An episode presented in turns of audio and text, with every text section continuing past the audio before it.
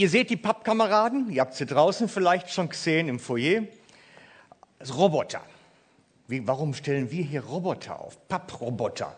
Leider haben wir es nicht geschafft, da Motoren einzubauen. Ich habe keine fleißigen Helfer gehabt, sodass man die jetzt fernsteuern könnte auch noch. Aber wir leben in einer Zeit, wo alles mit Robotern gemacht wird. Ähm, Rasen wird gemäht mit Robotern, ähm, Staub gesuget mit Robotern. Und demnächst werden sogar Päckli ausgeliefert mit Robotern. Schaut mal, so sieht so ein Päckli-Roboter aus. Die werden in der Praxistest schon erprobt. Die fahren zu dir nach Hause. Also da ist er auf dem Gehweg unterwegs. Ne?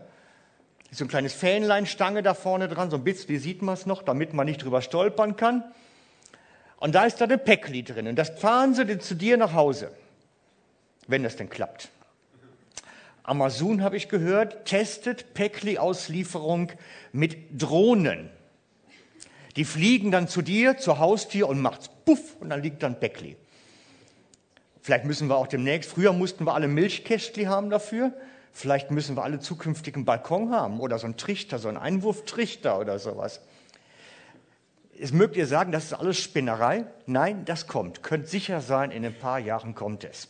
Da werden auch noch die Päckli automatisch geliefert. Und als ich die Geschichte gehört habe, so wie das alles funktionieren soll, habe ich gesagt, wir brauchen auch Roboter. Wir hier als Connect brauchen Roboter. Und dann haben wir die vier gebaut. Das sind Hope-Roboter. Roboter, die liefern die Hoffnung. Und weil die jetzt so völlig immobil sind und mir Dekoration, bleibt doch irgendwie an uns hänge, Hoffnung zu bringen. Aber die erinnern uns daran, hätten wir einen Motor, würden wir es ja machen. Aber nun musst du Hoffnung bringen. Denn das ist unser Job. Hoffnung einer verlorenen Welt zu bringen. Alles mit Robotern, außer das. Bis das kommt, das wird noch dauern. Und so liefern wir Hoffnung und vermitteln einen Glauben, der damit dran gekoppelt ist. Einen Glauben zur Ewigkeit. Das soll die Hoffnung sein, sagt die Schrift. Wir sollen eine Hoffnung bringen, dass wenn das Leben unter Druck gerät, wir einen Glauben haben, der standhält, der stabil ist, der fest ist. Beton. Jetzt frage ich euch, habt ihr einen Glauben, der so stabil ist, so fest? In guten Zeiten mag man sagen, ja, das hebt. Aber so in den Zeiten, wo es dann kritisch wird, weiß man das nicht ganz genau. Und da geht es heute drum, um einen Glauben, der so macht. Ich möchte euren Glauben wecken, stärken, festigen, verstehen helfen. Denn Glauben muss man erstmal überhaupt verstehen. So einfach ist das nämlich nicht. Das Wort Glauben, das Wort alleine, ist schon schwierig. Ich glaube, der Briefträger war da meint eigentlich, ich bin mir nicht ganz so sicher, ich habe da was gehört. Ich glaube, es kommt ein Gewitter auf. Könnte sein, könnte auch nicht sein. Im Umgangssprachlichen ist Glaube etwas mit Spekulation, etwas mit Vermutung, etwas, was so eine Unwägbarkeit beinhaltet. Aber Glauben im christlichen Sinne stabil, fest. Sollte sein. Sollte sein. Und so habe ich angefangen, die Worte Glauben und Vertrauen immer wieder changing einzusetzen. Weil es sind vom Griechischen her Synonyme, austauschbare Begriffe. Schauen wir uns das doch einmal in der Praxis an mit diesen austauschbaren Begriffen. Jesus sprach zu ihr, ich bin die Auferstehung und das Leben. Wer an mich glaubt, der soll auch nach dem Tod leben. Der Text sagt, Jesus ist unsere Auferstehung. unser ewiges Leben. Wir dürfen sicher sein. Und wer das glaubt, meint, wer darauf vertraut, darauf vertraut, der soll nach dem Tod leben. Wer darauf vertraut, auf diese Botschaft. Das heißt nicht Spekulation. Das heißt nicht, es könnte denn mal sein. Das heißt, darauf vertrauen heißt, ich stelle mich darauf. Ich tue etwas. Also, und jetzt wird es noch ein bisschen komplizierter. Ich weiß nicht, wie oft ihr Bibel lest, aber jetzt nehmen wir noch mal so einen richtigen Vers, wo man so ein bisschen dran rumkauen kann, auch mal einen Tag lang.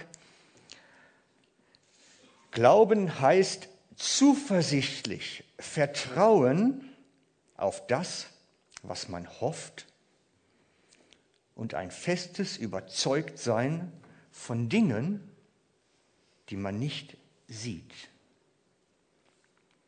Überzeugt sein von Dingen, die man nicht sieht. Und ich habe dann überlegt, wie kann ich euch das praktisch machen? Wie kann ich euch das irgendwie visualisieren, irgendwie zeige? Wie können wir das verständlicher bringen? Und habe dann einen, ein Video gefunden, einen älteren Kinofilm, den die meisten in meiner Generation zumindest kennen. Bei den Jüngeren bin ich mir nicht ganz sicher. Es ist eine Sequenz aus dem Film Indiana Jones. Aus dem Streifen, wo es darum geht, dass sie den Abendmahlskelch von Jesus und seinen Jüngern suchen. Und es gibt dort eine Situation, wo er vor einem Abgrund steht und nur eine Notiz hat, da ist eine Brücke, eine schriftliche Notiz und muss dann über diese nicht sichtbare Brücke. Und die Sequenz zeige ich euch gerade. Ich weiß nicht, klappt es? Machst du es? Gut.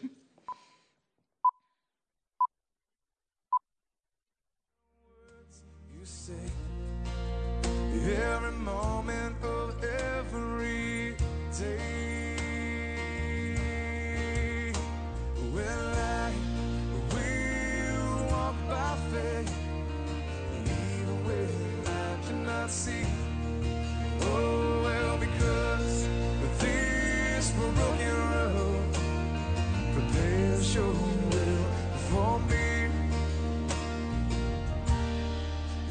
me to remind this feels You've been so faithful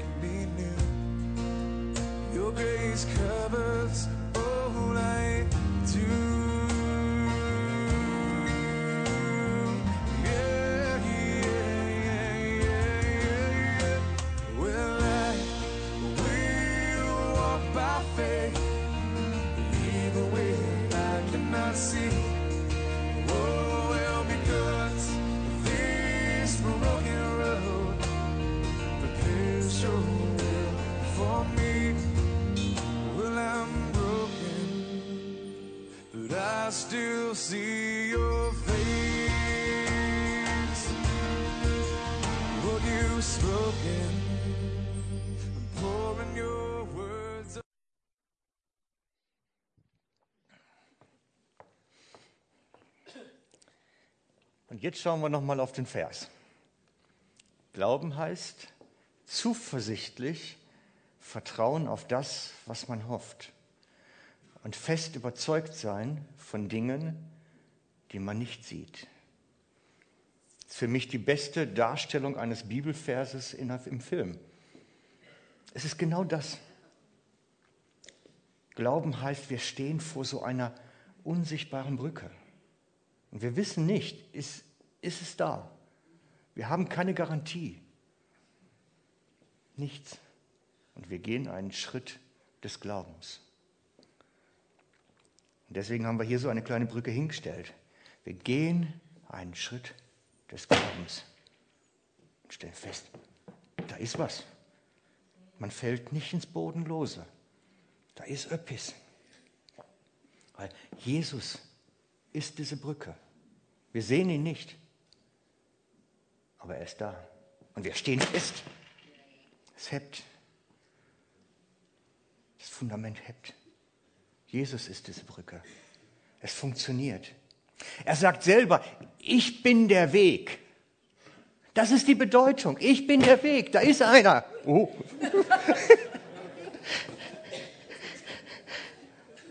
Der ist stabil. Kommen wir gleich zu. Und Jesus sagt, ich bin der einzige Weg. So wie in dem Movie. Es ist nur eine Brücke da, an der Stelle.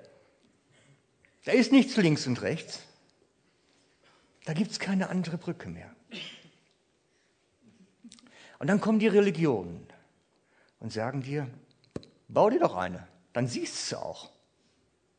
Bau dir eine Brücke und dann siehst du. Wirfst einen Stein hinein nach dem anderen und irgendwann hast du das Tal aufgefüllt und kannst drüber gehen. Das ist Religion. Und da noch ein gutes Werk und da noch eine Leistung. Und je nachdem in welcher Religion, musst vielleicht auch ein paar Leute umbringen dafür, dass die Brücke schön stabil wird und du am Ende ein paar Jungfrauen kriegst dann nachher. Oder, oder, oder. Das ist Religion. Religion sagt, füll den Kanal selber auf. Mach selber. Evangelium sagt, Jesus ist da. Du siehst ihn nicht, aber du kannst drauf stehen. Es ist fest, es ist stabil, es hebt. Jesus ist der einzige Weg. Keine Religion kann das bieten. Das Gnadenevangelium, die Brücke der Gnade Gottes. Die einzige, das Einzige, was verhebt, was wirklich am Ende ankommen lässt. Und Gott gibt uns sogar eine Garantie, eine sichere Garantie. Gott sagt, ich lege meinen Geist auf euch, dass ihr sicher seid Ihr werdet es innerlich spüren können, dass es stimmt, dass es wahr ist. Egal ob Moslems, Hindus, Juden, Buddhisten, spielt alles keine Rolle. Ihre Brücke ist eine Brücke, die sie selbst bauen müssen. Jesus sagt als einzigster, sie ist schon da, tritt drauf. Ich bin der Weg. Das ist die Bedeutung von Ich bin der Weg. Eine unsichtbare Brücke, die wir nicht sehen können und die verhebt. Ein Betonfundament, auf dem wir stehen können. Die Brücke der Gnade Gottes. Was bedeutet das nun im 21. Jahrhundert für dich, wenn du morgen früh wieder auf die Arbeit gehst und alles ist bescheuert? Das ist ja wichtig, das müssen wir doch wissen. Da kommt es doch drauf an. Verhebt die dann auch? Und was macht die dann überhaupt? Ist die nur für sonntags morgens hier? Das ist eine gute Dekoration. Gott sei Dank hat Tobias so ein tolles Ding gebaut, das ist wirklich verhebt, sonst wäre ich schon längst runtergefallen. Was bedeutet das im 21. Jahrhundert? Dass ich die Willensbekundung ausspreche. Ich will da drauf stehen. Dass ich es wirklich formuliere und sage, ich will auf dem Fundament Jesu stehen. Ich bekunde das mit meinem Mund. Ich erkläre es der sichtbaren und unsichtbaren Welt. Ich lebe ab sofort auf dieser Brücke des Vertrauens, die ich nicht sehen kann, aber die da ist und die verhebt. Mit einer Erklärung im Gebet komme ich da drauf. Ich sage, Jesus, ich vertraue dir. Du bist mein Lebensfundament. Ich vertraue dir mein Leben an. Ich stehe auf nichts. Ich vertraue dir mein Leben an, dass es hebt. Das bedeutet doch eigentlich Lebensübergab. Das Gebet auf das Nichts zu stellen und zu sagen, du bist das Fundament. Du allein. Und wer diesen Schritt des Glaubens gegangen ist, wer hier einmal steht, da gibt es kein Zurück. Wisst ihr, wie das eigentlich aussieht? Ich habe mal so ein tolles Bild dazu gefunden. Haben mir einige bei geholfen am Freitag noch, das zu finden überhaupt. So ungefähr, das, das ist hier. Du kommst einseitig rübergefahren, dann klappen die ganzen Nägel ein. Und wenn du anderseitig wieder raus willst, dann stehen sie hoch. Du kannst nur einseitig. Das ist ein One-Way. Das ist eine Einbahnstraße. Für alle Theologen unter uns, alle, die ein bisschen mehr gebildet es gibt eine einzige Möglichkeit, wieder zurückzukommen. Aber auf die gehe ich jetzt nicht näher ein, weil ich, hab, ich bin jetzt 22 Jahre, diene ich als Ältester. Ich habe in 22 Jahren keinen Menschen kennengelernt, der das hingekriegt hat. Darum gehen wir jetzt nicht weiter drauf ein.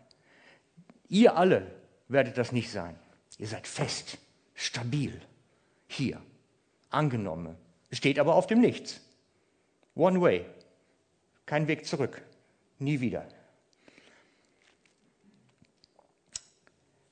Denn Jesus sagt, sind wir treulos, er bleibt treu. Er kann sich selbst nicht verleugnen, denn sein Name ist Treue, wisst ihr das? Sein Name ist Treue. Gott hält. Und wenn er sagt, ich habe dich angenommen, bleibt das bestehen, dann schmeißt er seine Worte nicht wieder über den Haufen nachher. Oder Paulus in seinem Brief an die Römer, denn was tut's, dass manche untreu geworden sind? Dass sie also gefehlt haben, Unsinn gemacht haben, gesündigt haben, was auch immer. Was tut's, sagt er. Hebt etwa ihre Untreue Gottes Treue auf? Nimmermehr. Im Gegenteil, es soll sich zeigen, dass Gott treu und wahrhaftig ist, während alle Menschen Lügner sind. Oder Versager könnte man auch schreiben. Gott ist treu zu uns. One way. Das heißt nicht, dass wir immer im Segen stehen. Manchmal machen wir so viel Unsinn auf dieser Brücke, dass wir förmlich den Segen von uns fernhalten. Aber wir stehen erstmal drauf, in der Annahme, im Sichersein. Das ist doch der Weg. Wenn wir erst darauf sind, bleiben wir drauf. Ob wir den ganzen Segen empfangen, das liegt bei uns. Das ist eine andere Geschichte. Gott weiß nämlich, dass wir versagen. Und Paulus schreibt das so toll, er sagt, solange wir mit diesem Kleid von Fleisch durch die Gegend rennen, also Fleisch angetan haben, sagt er, auf gut Deutsch, solange du in deinem Körper bist noch, bist du versuchbar, verführbar, in Gedanken, in der Praxis, in Träumen. Du wirst immer wieder versagen. Und Gott weiß das. Und er nimmt dich trotzdem. Und wenn du bis zum letzten Hauch deines Lebens Versager bleibst, er sagt Ja zu dir, weil er einmal Ja gesagt hat. Das ist der wichtige Punkt. Und das ist das felsenfeste Fundament, auf dem wir stehen. Das müssen wir reinkriegen. Diese Annahme Gottes ist sicher.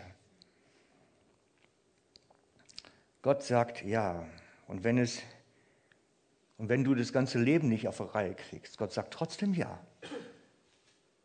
Jesus reicht aus dafür. Das ist kein Freibrief, Unsinn zu machen. Das wollen wir ja schließlich nicht. Aber es gibt uns die Sicherheit, wir können nicht aus Gottes Armen herausfallen. Der liebende Vater lässt uns nicht fallen.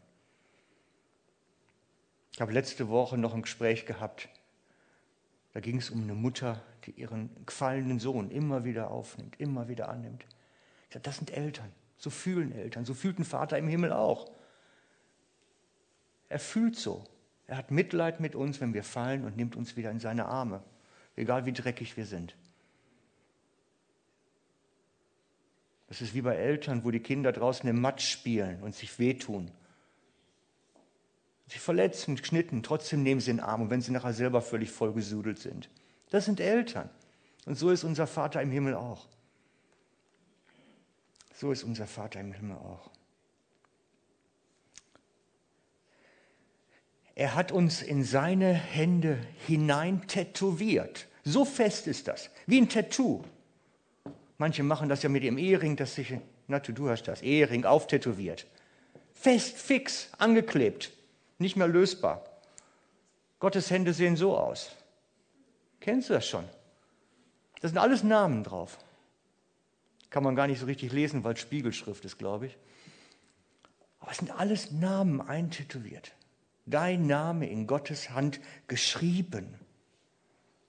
Abschließend, für immer, sagt die, sagt die Schrift.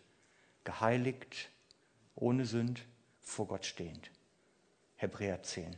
wer es nachlesen möchte. Abgeschlossen, fertig. Jesus geht sogar noch weiter. Er ist noch viel radikaler dabei.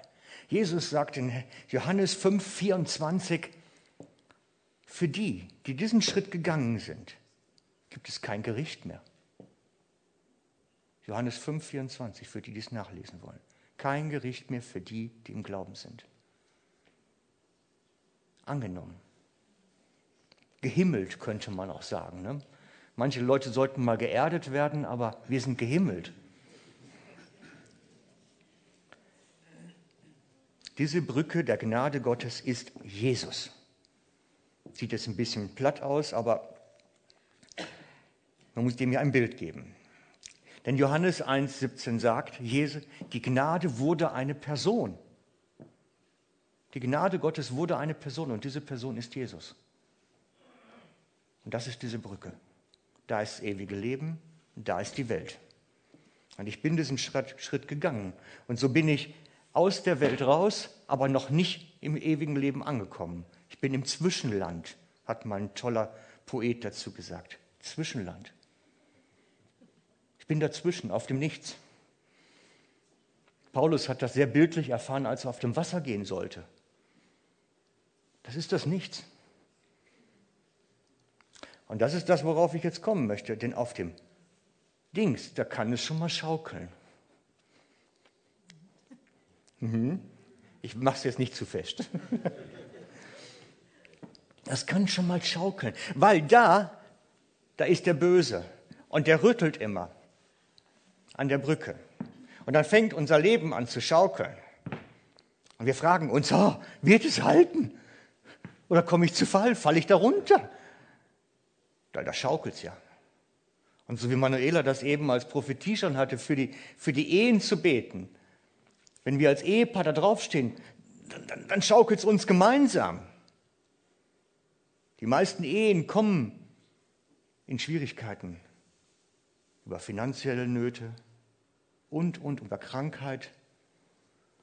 Und so, das ist das Schaukeln, was da passiert. Und dann mag es uns auch sogar auseinanderreißen. Aber das Fundament, wir müssen es wissen, es ist fest. Da kann zwar einer rütteln, aber das Fundament steht. Ich habe manchmal das Gefühl, dass wir sind da wie mit so einem Seil festgemacht. Marco hatte das, glaube ich, letztens mit dem Seil. Wir sind mit dem Seil festgemacht. Und der Böse möchte uns in Zweifeln bringen, dass das hält. Das ist sein Job, das macht er. Immer. Er ist immer am Rütteln, irgendwie. Und das müssen wir wissen. Er macht das. Und das Rütteln, das hat bei dem einen oder anderen immer wieder Ausprägung. Arbeitslosigkeit, Krankheit, was es alles gibt. Streit mit Leuten plötzlich, die man gar nicht mit gerechnet hat. In irgendwelche Krisen kommen, die eher übernatürlichen Ursprungs schon fast sind. Der Böse will immer rütteln. Er rüttelt an unserem Fundament, wobei wir eigentlich gewisser sein sollten, es ist fest. Nun lass uns doch mal ein bisschen schaukeln. Wir lieben doch die Achterbahn im Europapark. Man darf es ja auch da mal ein bisschen schaukeln. Ne? Darum habe ich das Bild auch mit dem, ähm, ich komme nicht weiter, ich weiß nicht. Jetzt ist gut, okay. So wie der, das Männlein da zusammenzuckt vor dem Tiger. Ich fand das das beste Bild für die Predigt heute wie der Roboter zusammenzuckt vor dem Tiger. So zucken wir manchmal zusammen, wenn es dann anfängt zu schaukeln oder wenn es unebe wird. Das ist so unser Dings manchmal. Aber wir sollten uns nicht schrecken lassen. Der Christus in uns ist stärker als der Böse vor uns, egal wie der aussieht. Und das möchte ich euch mitgeben heute auch. Nathanael gibt das gleich mal durch als Kärtli. Das ist der Spruch, den ich euch mitgebe heute. Der Christus in dir ist größer als die Arbeitslosigkeit. Der Christus in dir ist größer als jede Krankheit. Der Christus in dir ist größer als jede Naturgewalt. Denn die Brücke steht, auf der du stehst. Du bist sicher, du bist fest. Es ist stabil. Und das ist es, heißt im Glaube wachse. So, darüber reden wir jetzt. Was heißt es, im Glaube zu wachsen? Das heißt, ich gehe erstmal den Schritt da drauf. So. Und im Glaube wachse heißt, ich traue mich einen Schritt weiter. Weiter weg von dem Ufer, was ich noch sehen kann. Einen Schritt weiter aufs Nichts. Versteht ihr? Das ist im Glaube wachse. Ich traue mich weiter zu kommen. Ich vertraue mehr. Die Brücke hält. Die Brücke hält. Unser Problem ist nur, dass wenn der Tiger dann kommt, so wie auf dem Bild wieder, dann fangen wir plötzlich wieder an, Sicherungsmaßnahmen zu treffen. Dann fangen wir an, wie bei den Trapezkünstlern, plötzlich ein Netz drunter zu ziehen. Oder werfen nur eben ein Lasso rüber, das uns ein bisschen anbinden soll, dass man irgendwo ein Geländer denn hat. Wir fangen wieder an, Sicherungsmaßnahmen zu treffen. Und ich möchte euch beibringen heute Morgen, was zu tun ist, wenn es anfängt zu schaukeln. Das ist die Lektion für heute Morgen, wo ich sage, das möchte ich euch beibringen. Denn als natürlicher Reflex auf solche Zeiten fangen wir an mit Sicherungsmaßnahmen. Da fangen wir an, so wie du jetzt letztens auf dem Dach da mit dem Seil dich festmachen und Helm aufsetze. Dann fangen wir an mit Sicherungsmaßnahmen, wie die Bergsteiger. Aber Gott hat in der Schrift uns einen einzigen Punkt genannt, durch den wir da weiterkommen. Einen Punkt. Nicht durch die Sicherungsmaßnahme kommen wir weiter. Nicht durch die Sicherungsmaßnahme, sondern der Schlüssel ist, sich auf Jesus zu werfen sich wirklich auf Jesus zu werfen.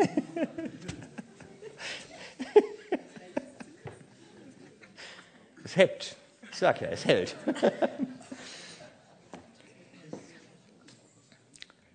Das ist der Schlüssel, sich auf Jesus werfen. Was hat die Frau gemacht mit ihren Dauerblutungen in der Bibel? Das ist für mich eine Schlüsselstelle, die Geschichte. Die Frau hat sich an Jesu Rocksaum, also an das Gewandende unten geworfen. Stellt euch die Szene vor. Jesus geht im Riesenpulk von Jüngern und Anhängern und Feinden und was auch immer, zieht er durch eine Stadt durch. Vielleicht 100 Leute um ihn rum, die alle irgendwie von ihm was hören wollen, irgendwie ein Wort mitkriegen. Und was macht sie in diesem Pulk? hängt sie sich an den unteren Teil. Das heißt, sie ist wirklich in den Dreck runter, in den Staub der Straße, um irgendwie an seinen Rocksaum zu kommen, nach unten, sich auf ihn werfen. Das ist der Schlüssel. Nur den Saum deines Gewandes berühren. Das ist ein Lied von Albert Frei. Nur den Saum deines Gewandes berühren. Einen Moment. Und das ist dieses sich auf Jesus werfen. Nicht die eigenen Sicherungsmaßnahmen, nicht die eigenen Sachen produzieren, sich auf Jesus werfen. Und wenn er sagt, dann tu, dann tu. Wenn er sagt, tu, dann tu.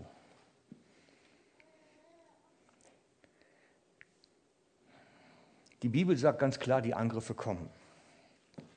Sie werden auch in deinem Leben kommen, wenn du sie noch nicht erlebt hast. Irgendwann sind sie da.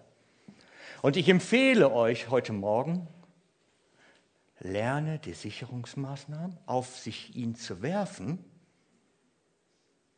in der guten Zeit. Dass du weißt, wie es funktioniert, wenn es anfängt zu schaukeln. Wisst ihr, ich, ich, ich, manchmal finde ich es ja witzig, manchmal ist es ja auch lustig. Die Leute, die plötzlich sich verfahren, nicht mehr wissen, wo sie weiterkommen und dann entdecken, oh, ich habe ja ein Navi, ein Navi im Auto. Ja, wie geht denn der eigentlich? Und dann stehen sie irgendwo im Wald und wissen nicht mehr nach Hause und fangen dann an, erstmal zu lernen, wie so ein Navi funktioniert überhaupt. Ist natürlich nicht sehr hilfreich. Man sollte das in der guten Zeit lernen für die schlechte Situation. Und genauso ist das dabei auch. Dieses sich auf Jesus werfen sollte man lernen in den Tagen, wo es gut läuft. Dass man weiß, was es bedeutet und wie es funktioniert, wenn es dann mal schwierig wird. Das ist wichtig. Ich möchte es noch ein bisschen praktischer gleich werden lassen. Jesus sagt ihnen, hab keine Angst. Hab keine Angst. Und das ist das, was ich euch vor allem mitgeben möchte. Glauben heißt, halt, sind wir noch einen weiter. Meine Freunde, ich sage euch, fürchtet euch nicht vor denen, die euch das irdische Leben nehmen können. Sie können euch darüber hinaus nichts anhaben. Ist natürlich nicht so tröstlich. Ne? Als ich das erste Mal den Vers gelesen habe, habe ich gedacht, na, so richtig Trost spendet der auch nicht. Weil wir haben natürlich immer das Gefühl, wenn wir Christ sind und mit Jesus laufen, dann ist immer alles eitle, schöner Sonnenschein. Das lernen wir ja auch sogar in einigen Kinderliedern. Immer alles toll. Jesus macht nur Sonnenschein. Nö, stimmt gar nicht. Wenn ich mir die Geschichte von den Jüngern anschaue, Apostelgeschichte oder sonst was, muss ich sagen, es war überhaupt nicht lustig. Als Jesaja, der große Prophet, viele, viele Kapitel geschrieben, am Ende seines Lebens sollte man doch denken, der wird jetzt so auf so einem goldigen Wagen von Gott abgeholt, so ein großer Prophet, so toll. Nein, sein Ende war, dass er flüchten musste, sich in einem hohlen Baum versteckt hat und der König hat ihn gefunden und den ganzen Baum einschließlich Jesaja durchgesägt. Das war sein Ende. Das Ende ist nicht immer lustig. Das Ende ist nicht immer lustig. Und der Böse hat auch die Möglichkeit, uns anzugreifen, und zwar auch wirklich so, dass es schädigt. Das ist möglich. Aber darüber hinaus, ja, wir hängen halt so am Leben, ne? Wir hängen halt so am Leben. Es ist schon wichtig, dass man hier bleiben kann, solange wie es geht, oder? Darüber hinaus, was heißt das denn erstmal? Darüber hinaus ist, das ewige Leben kann mir keiner mehr nehmen. Ich bin, ich, es gibt kein Zurück. Es ist fix, es ist fest. Darüber hinaus heißt, er kann vielleicht dafür sorgen, dass ich einen letzten Schnuf machen muss. Aber da bin ich sicher, ganz sicher. Zweitens, darüber hinaus heißt auch, er kann uns niemals den Heiligen Geist und die Auswirkungen dessen nehmen. Niemals. Er kann und die Auswirkungen sind gewaltig in unserem Leben. Ich meine, vielleicht wisst ihr das gar nicht mehr, was ihr da eigentlich habt.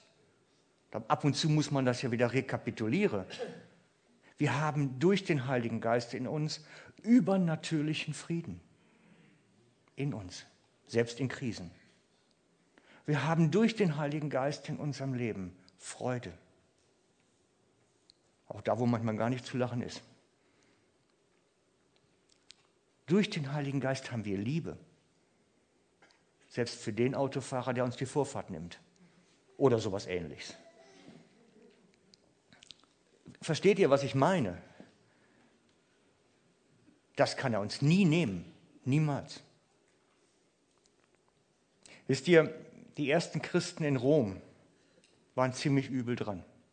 Die erste Gemeinde.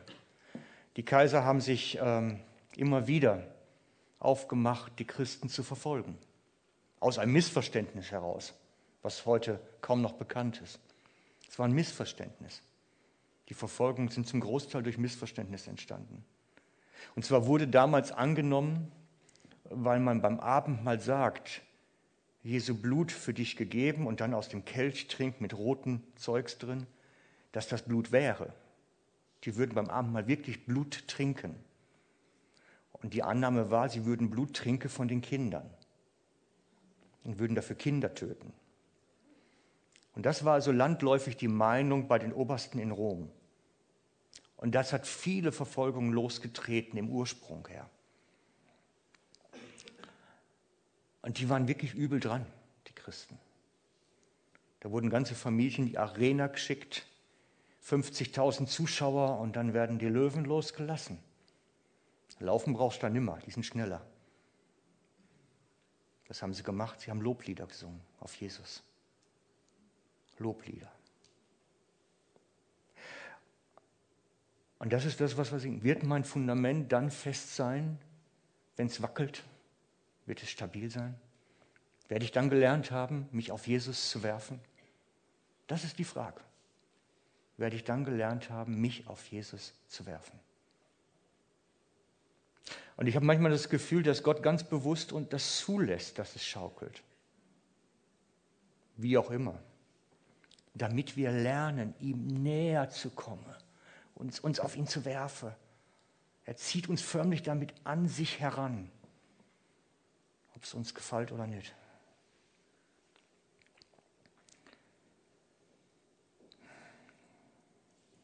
Ich möchte zum Schluss eine Geschichte aus meinem Leben erzählen. Einfach zum Verdeutlichen, wie das aussieht, um euch das ein bisschen plastisch zu machen.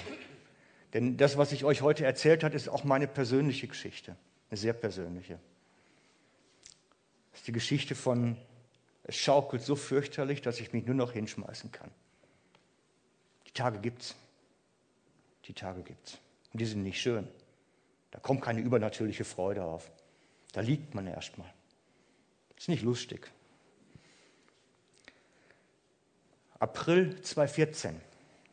Ich habe es nochmal nachgeschaut extra, damit ich keinen Unsinn erzähle. April 2014 habe ich angefangen, meine Botschaft zu verändern. Habe angefangen, das, was ich predige, zu verändern. Den Inhalt, das Gehalt. April 2014 habe ich gewechselt von einer seichten Form der Gnade zu einer radikalen Form der Gnade. Einer sehr radikalen Form. Und dann ist das passiert, was ein berühmter Pastor mal vorangekündigt hat. War fast, fast ein prophetisches Wort, habe ich nachher gedacht.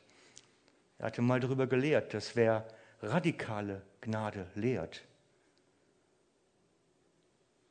da gehen alle Gewalten der Unterwelt los der, der, der sägt wie dem Teufel am, am, am Sessel. Und dann gehen, brechen da förmlich Kanäle los. Ich habe sowas noch nie erlebt und ich möchte es auch eigentlich nie wieder erleben, muss ich gestehen, was dann passiert, wenn der Böse wirklich auf den Plan tritt und wirklich anfängt, Radau zu machen. Wenn man es wirklich am eigenen Leben spüren kann.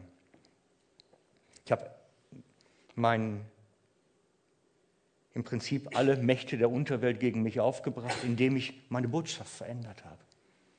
Den Gehalt, den Inhalt. Manche haben es gar nicht gemerkt. Ich habe manchmal das Gefühl gehabt im Nachhinein, ich glaube, den könntest du sonntags alles erzählen.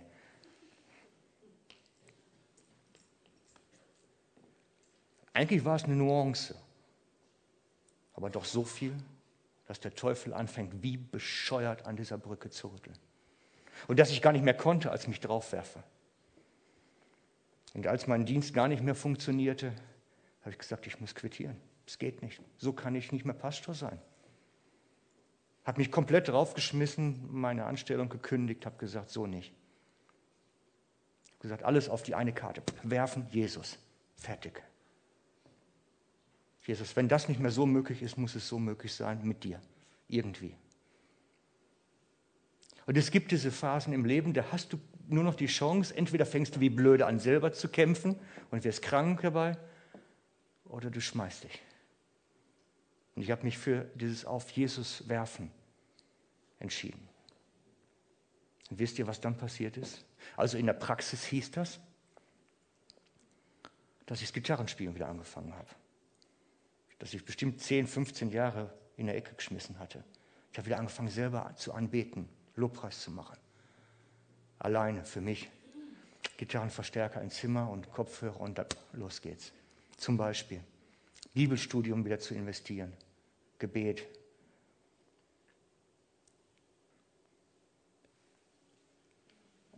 Morgens, abends, nachts, wann immer auch irgendwie möglich war. Und wisst ihr, was dann passiert ist?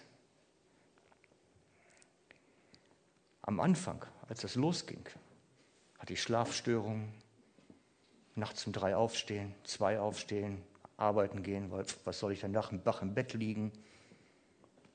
Als ich mich da hinschmiss, hatte ich keine Schlafstörungen mehr. Waren weg. Schlafen wie ein Kind. Plötzlich habe ich frische Schlafkrankheit fast gehabt. Alles nachgeholt wieder. Meine Frau wollte mich schon fast zum Arzt schicken. Also, naja, ist ein anderes Thema. Wenn meine Krankenschwester verheiratet ist, kommt das öfter vor.